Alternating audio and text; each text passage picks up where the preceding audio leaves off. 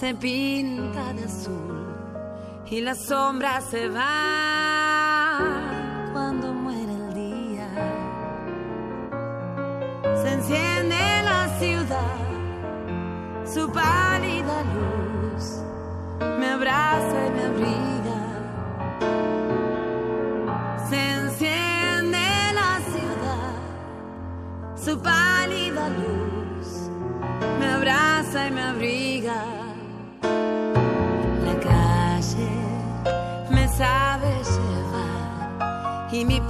se le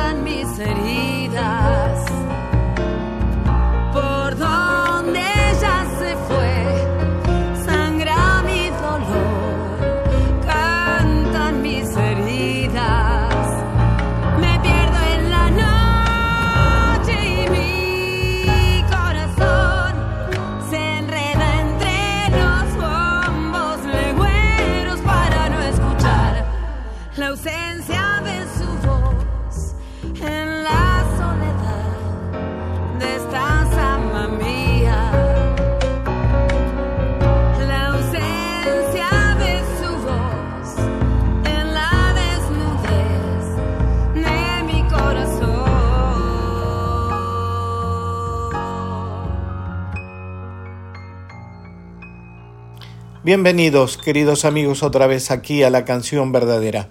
Hoy vamos a tener la visita de una de las intérpretes, autoras y compositoras más originales que ha dado la música popular argentina. Señoras y señores, Mavi Díaz.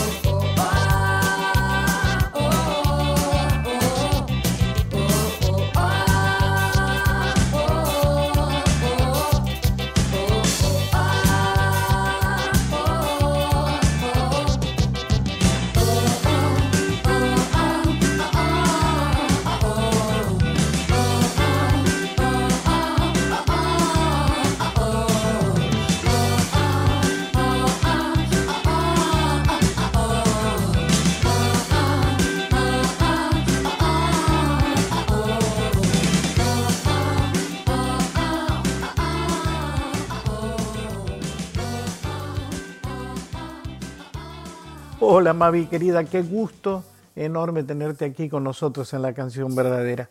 Qué placer. Por infinidad de cuestiones. En principio por el cariño, la amistad y la admiración que siempre tuve por tu padre, por Hugo Díaz, por la felicidad de haber tenido la posibilidad de grabar con tu tío, Domingo Cura, nada menos. Así que me imagino que la primera pregunta que te voy a hacer va a ser facilísima para vos. ¿Vos creés que toda esta genética, este ADN musical que tenés, fue el que impulsó la música en vos? Hola Víctor querido, un gusto enorme conversar con vos. Eh, el cariño es mutuo. Sabes que en mi familia se te quiere mucho y que por suerte ese amor se sigue trenzando a través de nuestros hijos. Así que no puedo estar más, más contenta de esta charla.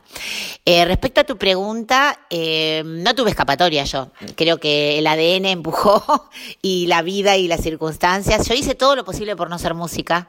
Eh, estudié distintas carreras. Eh, yo quería ser normal. El único objetivo que yo tenía en mi vida era ser normal. Quería ser maestra, casarme con un bancario, pero no lo conseguí la música pudo más y si realmente con los años uno empieza a valorar desde otro lugar eh, lo heredado, que es mucho, la verdad, y, sentirse afortunada también en mi caso de haber nacido en una familia tan musical que me ha enseñado y me sigue enseñando porque más allá de lo familiar después eh, con los años como digo eh, cuando empecé a reeditar la obra de mi viejo eh, lo recorrí desde otro lugar no de hija sino de curadora por ejemplo no y, y me siguen me siguen enseñando afortunadamente tanto mi viejo mi vieja mi tío y todos todas las personas de mi familia que, que de alguna manera están en mí y de esto nos hablaba recién Mavi Díaz. La que estamos escuchando es la cueca Soledad en la voz de Victoria Díaz, la mamá de Mavi Díaz, y la armónica inconfundible de su padre, Hugo Díaz.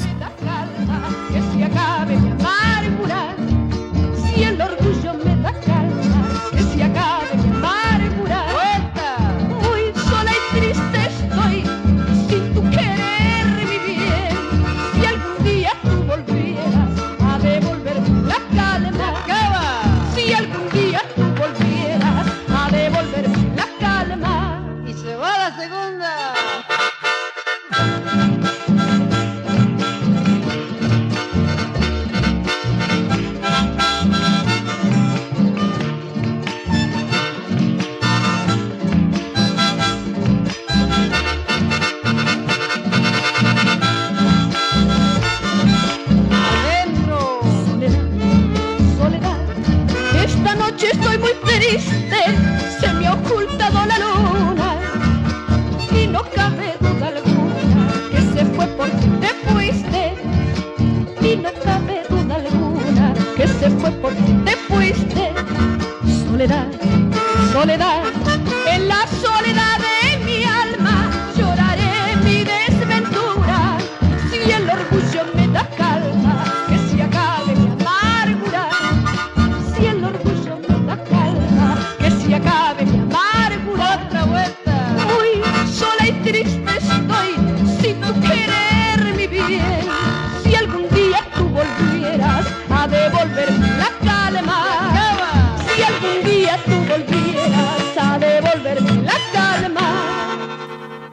de haber compartido escenarios con tu mamá, con Victoria y con tu padre, Hugo Díaz, en Europa sobre todo, ¿te dio una mirada especial, una mirada distinta sobre nuestra propia música popular? Yo creo que cuando se nace en una familia como la mía hay una naturalidad en lo que tiene que ver con la música, porque es verdaderamente la identidad de quienes están sobre el escenario, ¿no? O sea, eh, lo que pasaba en el escenario con mis viejos tocando era lo mismo que pasaba en casa. Siempre digo en las entrevistas que mi casa era como un gran backstage, era como unas bambalinas gigantes donde se cocinaba lo que después pasaba en los escenarios. Y yo creo fehacientemente que el folclore es... Eh, lo vital, lo que late dentro de cada persona y lo que se ejerce mucho más de los, allá de los escenarios, ¿no? Mucho más de puertas para adentro. Y en ese sentido, mi mamá era una recontra militante del folclore, eh, creó cientos de peñas acá en, Buenos Aires y en, el Gran Buenos Aires, y realmente era como una misión para ella. Por eso digo que, que lo siento muy coherente con lo que luego hacían en el escenario. Y en eso, ese respeto por esa coherencia, creo que es un valor eh, que a mí me ha guiado mucho y me ha servido toda la vida.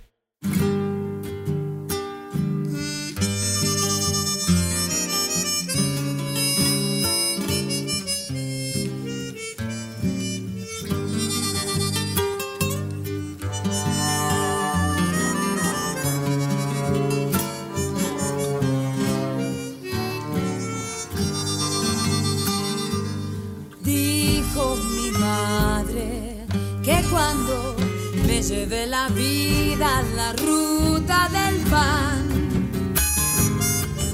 Y ella falte a cuidarme y no esté su consejo y esa luz que la sangre sabe dar.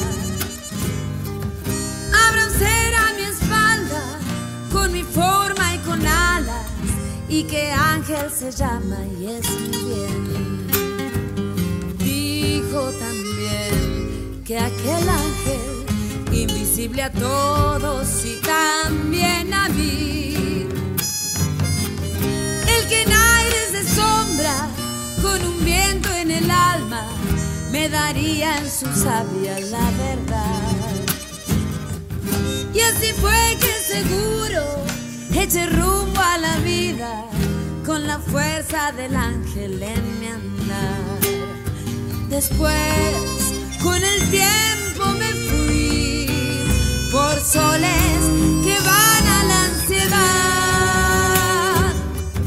Pero el ángel no estaba, lo perdí por la infancia, de la escuela a la casa, tiempo ayer. Soledad el intento de gritar con los sueños, la verdad que en el hombre no se ve.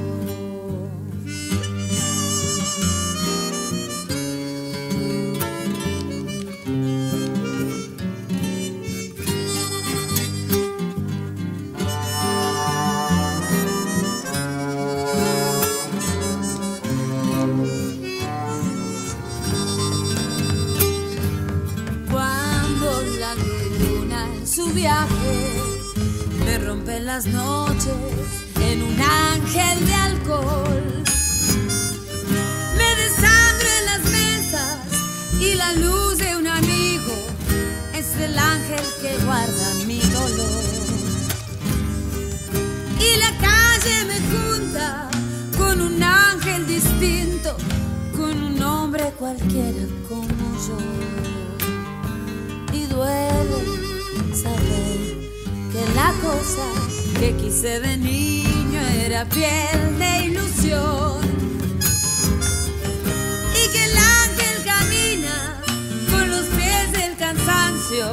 Que se trepa la vida por luchar. Y aquí muere el relato de una madre que un día nos dio un ángel de guía con su amor. Y después con el tiempo me fui por soles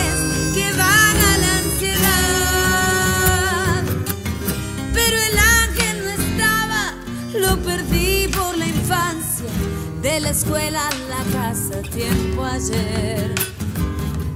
Soledad el intento de gritar con los sueños, la verdad que en el hombre no se vio.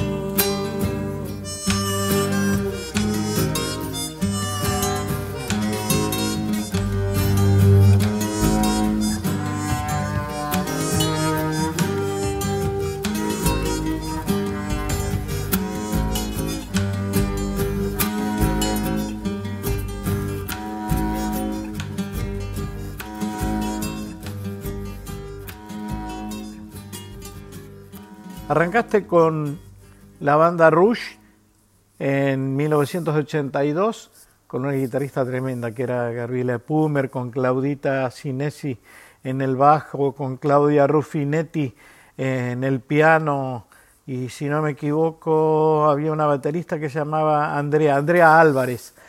Y de ahí te fuiste a inventar, a crear un proyecto nuevo, extraordinario, que fue exitosísimo. Viuda e hijas de rock and roll, que me parece realmente una banda de esas que citó precedentes y abrió cabezas en nuestro país. ¿Cómo se te ocurrió y por qué esa banda? Bueno, yo no formé parte de Rush, pero mm, las iba a ver a las chicas. Para empezar, situémonos que en esa época músicas instrumentistas éramos cinco, o sea, en todo el mundo. Porque recuerdo que la primera baterista de Rush fue María Sánchez, que eh, fue baterista de Sandra Mianovich, eh, que para mí ver a una chica tocar la batería ya me había volado la cabeza. Después entró Andrea, estaba Ana Croti en el piano antes de Claudia Rufinati, Claudia Cinesi, como bien decís, y María Gabriela Epumer en la guitarra. Eh, ellas tocaban en pubs, en esa época hacían covers en inglés y algunos temas propios. Y tocaban en un pub a la vuelta de mi casa y yo las escuchaba porque mi contrafrente, el balcón de mi casa daba al patio del pub. Entonces Digo, ¿quiénes serán estas chicas? Y un día fui, bueno, y ahí me enamoré de las Rush y las empecé a ir a ver. Y eh, curiosamente yo ya había yo era muy fan de los twists que recién habían salido y yo quería hacer los twists en chicas. Ese era, era mi objetivo en la vida. Y ella había empezado a componer algunos twists, algunos temas medio surf. Este, había hecho Estoy tocando fondo, creo que el segundo tema que había hecho había Accidentado Dancing. Eran todas canciones así entre burlonas e irónicas que mm, de una manera muy divertida hablaban de una realidad que no lo era tanto. Y nada, y un día fui y le dije, chicas, este, tengo unos temas. Me enteré que una productora está buscando una banda de chicas me había enterado que la compañía Abraxas, donde había muchísimos artistas de mucho renombre, este, estaban buscando una banda de chicas que nada que ver con nosotras. Buscaban así algo tipo lo que en esa época eran Los Ángeles de Smith, que eran unas chicas muy guapas que cantaban este, música comercial, digamos. Y digo, ¿por qué no nos tiramos el lance? Yo tengo un contacto, ¿por qué no vamos? Bueno, la cuestión es que un día con una sola canción que teníamos, bueno, que yo tenía compuesta, nos, presentamos en la oficina de Piti Ñurrigarro, que era el dueño de Abraxas, de esa, de esa agencia de management, y por supuesto no nos dejaron entrar, no nos atendieron. Volvimos, insistimos, y como no nos atendían, la segunda o tercera vez ya fuimos con la guitarra criolla y nos pusimos a cantar en, la, en el pasillo y ahí no tuvieron más remedio que abrirnos la puerta. Y me acuerdo que salió Bernardo Bergeret desde el fondo dijo, a ver qué estaban cantando. Y le cantamos Estoy tocando fondo y en ese mismo día nos subieron a un taxi, en dos taxis porque éramos cinco, las cuatro viudas y Bernardo, y nos llevaron a las oficinas de pelo Aprile, el dueño de Interdisc, que nos preguntó, ¿tienen más temas? Sí, le dije yo. Bueno, ¿y pueden hacer, eh, completar un álbum en, en un mes? Sí, sí, no te preocupes, tendrás un álbum en, en un mes. Y así fue como nació Viuda e Hijas de Rock and Roll, que por supuesto nos fuimos a mi casa, todas pintadas como puertas con la ropa de mi mamá, y nos pusimos a hacer canciones.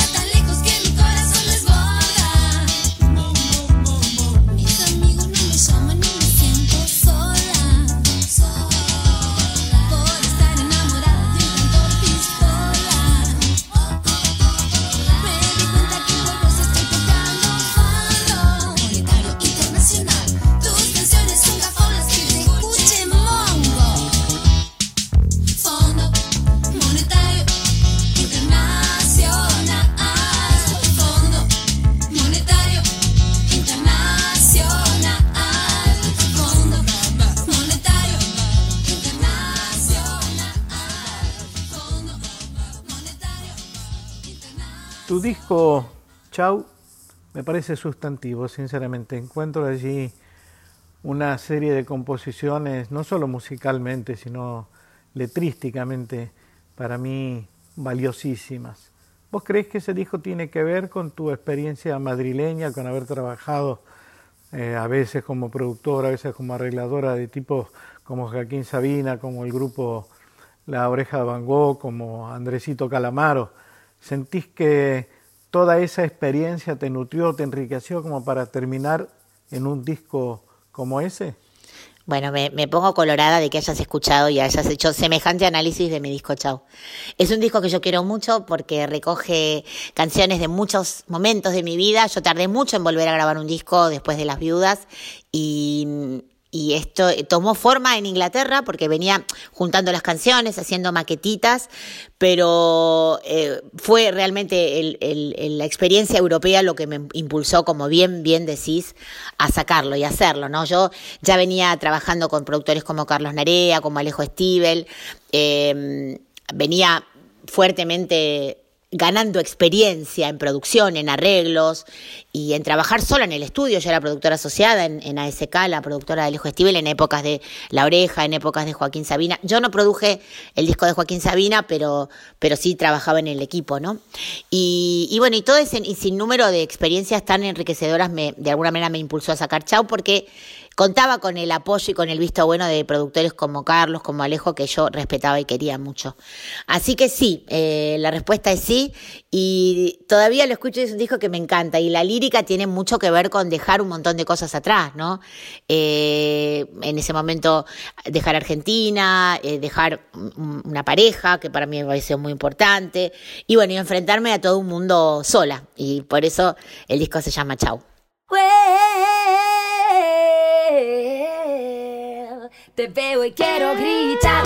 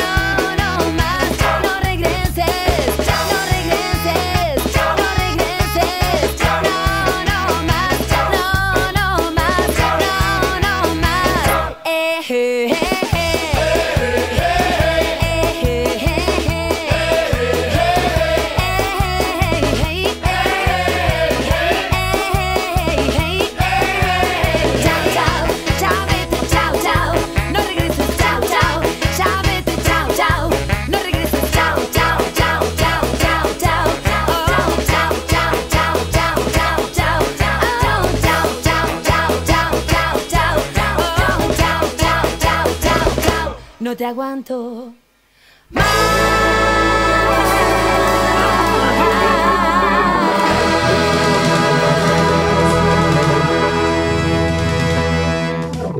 Si pudieras volver a un momento de tu infancia, si la vida te diera esa posibilidad, ¿a qué momento irías? Si pudiera viajar en el tiempo, sin lugar a dudas, iría a volver a compartir esos momentos hermosos del corto tiempo que pude disfrutar a mi padre, ya que él se murió cuando yo tenía 15 años. Y si bien era un papá poco convencional, porque por ahí no sabía muy bien en qué grado estaba yo, pero hablábamos de poesía y de cine y, él quería que yo tuviera todo eso que él no había tenido. Era muy hambriento de cultura, era un tipo muy sensible y había tenido una infancia tan pobre que él quería compartir conmigo, tenía una necesidad tremenda de que yo absorbiera a través de su mirada o a través de la experiencia de compartirlo con él todo aquello que él no había podido hacer de niño. Y me llevaba al cine a ver 80 películas y yo leía desde muy chiquita y me hacía leer, leer un Garetti y me preguntaba qué había entendido y estaba como muy pendiente de que yo abriera mi cabeza y mi corazón. Y, y, en eso, a esos momentos me gustaría volver, cuando íbamos a ver a artistas de jazz que a él le gustaban mucho y, y yo no entendía mucho, pero él me abrazaba, apretaba la mano y se ponía a llorar y, y, yo lloraba con él, porque me transmitía de alguna manera esa manera de sentir y vivir la música. Así que encantada de la vida volvería a alguno de esos momentos.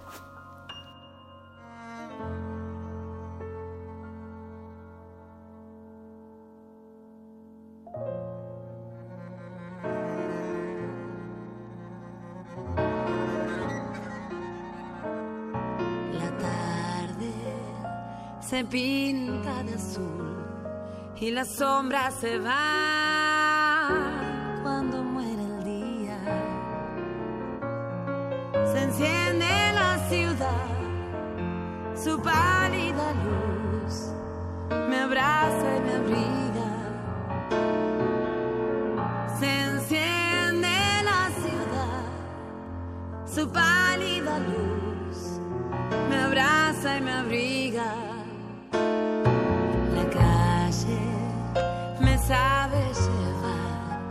Y mi paso es el eco de su latido. Ella calma mi sed, guarda mi dolor, me canta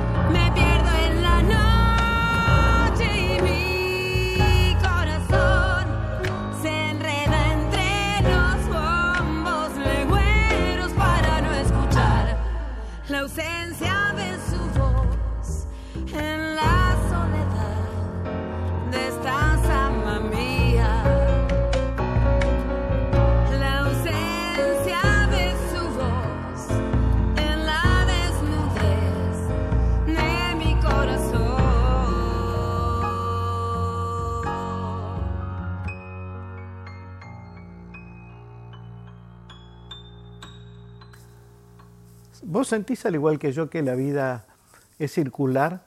Que aquella amistad, por ejemplo, que yo tuve con tu padre, hoy se traduce casi obligatoriamente a la amistad que tienen tu hijo Dano y mi hijo Tayel, que no tenían idea cuando se admiraron y se conocieron en Madrid que tu padre había sido amigo mío, que vos y yo nos conocíamos, etcétera, etcétera. Vos sabés que yo pienso mucho en eso y además me emociono cuando pienso en eso.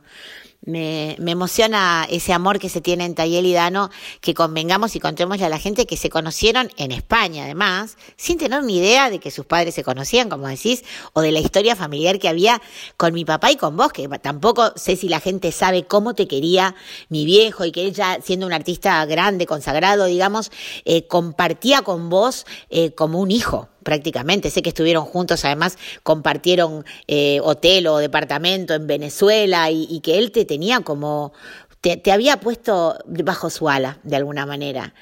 Y algo parecido pasa, pasó con los chicos, ¿no? Con nuestros hijos, con Tayel y Dano, que Dano siendo más grande que Tayel, le quiere como un hermano menor y, y, lo que se quieren y lo que se admiran y lo que aprenden el uno del otro es increíble. Y lo curioso es que después se enteraron cómo venía la historia familiar, que lo pudimos por suerte disfrutar en familia, compartiendo anécdotas todos juntos, ¿no? Ojalá, extraño mucho eso y quiero que lo volvamos a hacer muy pronto, ojalá pronto podamos, porque creo que no es casual que la gente que se tiene que encontrar se encuentra a la larga.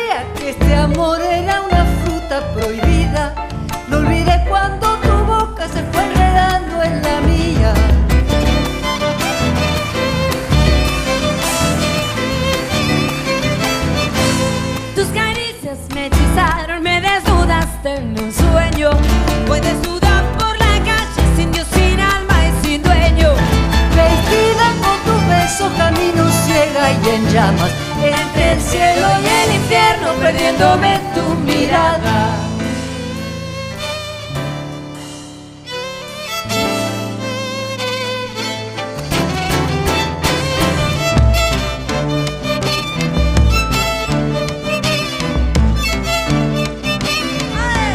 La razón guía mi mente y la locura mis pasos.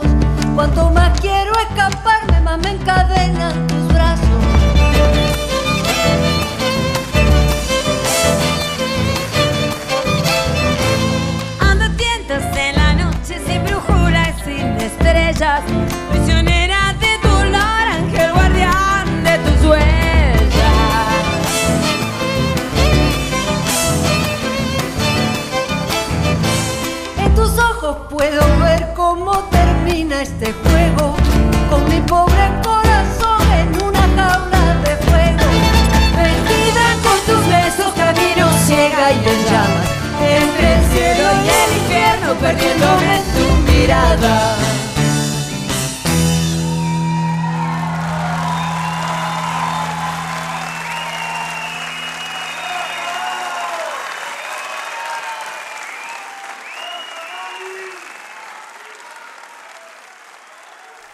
Puede ser que me equivoque, pero para mí Soncoy es uno de esos discos que abrió mentes, al igual que aquel primero que hicieron con Viudas e Hijas de Rock and Roll, y que va a perdurar en la música popular como un disco de absoluta originalidad y de grandes hallazgos. ¿Pensás igual que yo? Bueno, sí, Songoy para mí es un disco bisagra en mi vida, porque es el disco donde plasmo por primera vez mis composiciones en, el folclore. Y además es iniciático para la folkis. Yo cuando conocí a la folkis hace ya 11 años, la canción que ya tenía, tenía dos temas, La ahuyentadora y, Why Not, de ese disco. Y po poder tocarlos con ellas me dio alas para meternos en el estudio dos meses más tarde. Y con esa confianza, como si hubiéramos tocado toda la vida, armamos los temas.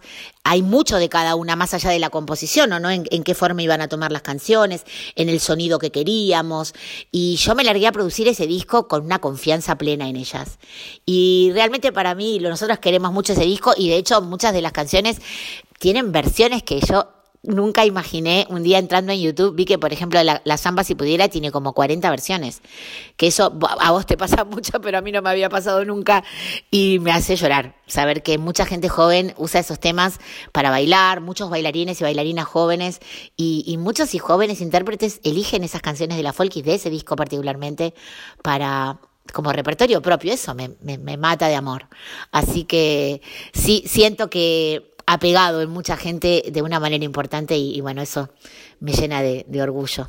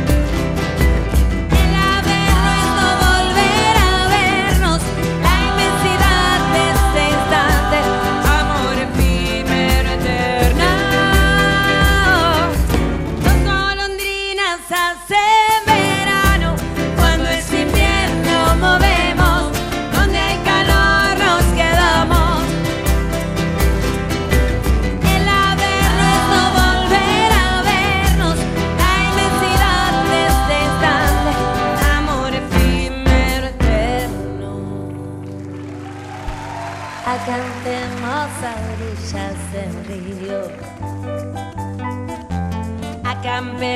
a orillas de un río.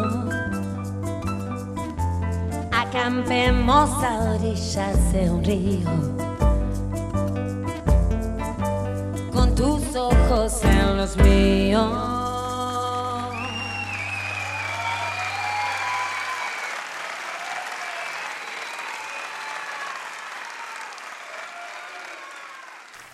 ¿Por qué después de tantos años decidieron volver a armar Viuda e Hijas de Rock and Roll? Contame un poco. En realidad fue un homenaje por los 30 años de la salida de nuestro primer disco, que se llamaba igual que la banda, Viuda e Hijas de Rock and Roll. Y también queríamos hacerle un homenaje a nuestra compañera María Gabriela. Eh, con, con, todo ese amor del público que nunca dejó de decirnos, ¿por qué no se juntan? ¿Por qué no se vuelven a juntar?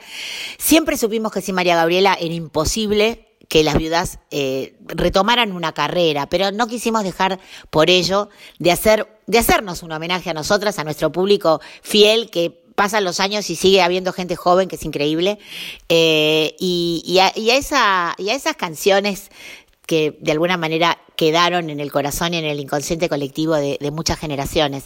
Y no quisimos eh, hacer un disco solamente de grandes éxitos, sino que además estrenamos tres canciones, que son las que forman ese disco Perlas y Diamantes, que sacamos en 2014 y que lo coronamos con una presentación hermosa en el Teatro Gran Rex, que se llenó de fans de todas las edades, porque había mamás con hijes, con abueles, o sea, la verdad que fue increíble. Así que eh, muy felices de haberlo podido hacer con mis compañeras de habernos podido juntar para, para grabar este disco y, y, bueno, y acercarnos a un público muy, muy fiel a lo largo de los años.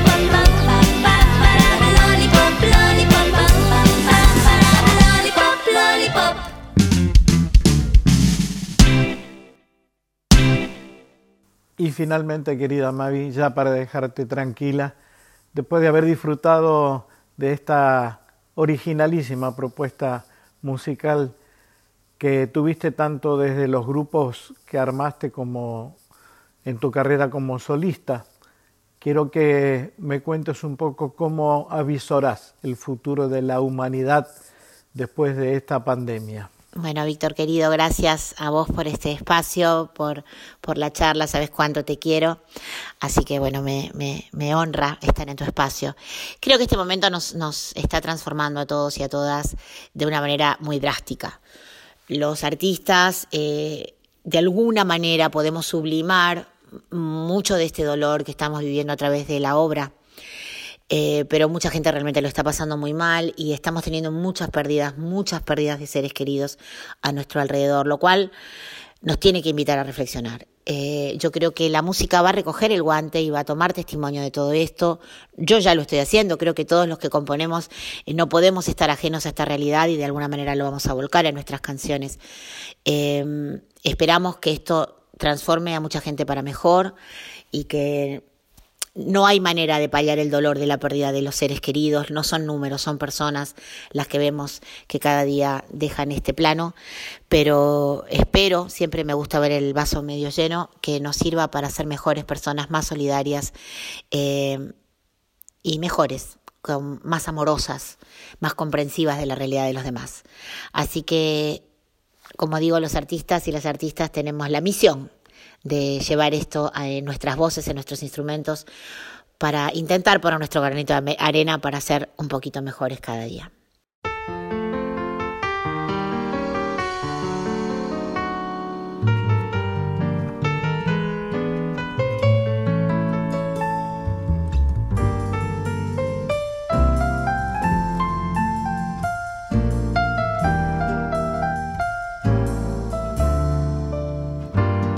Sonora, tu respiración, tu extraña habilidad para conquistar tantos reinos en tantos planetas.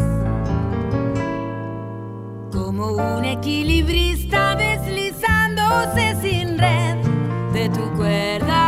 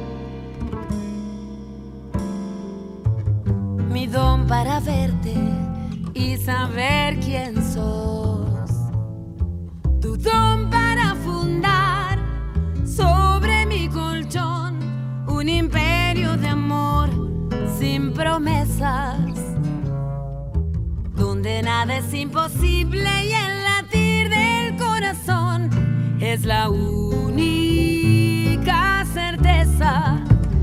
Llegaste cantando, me hiciste cantar.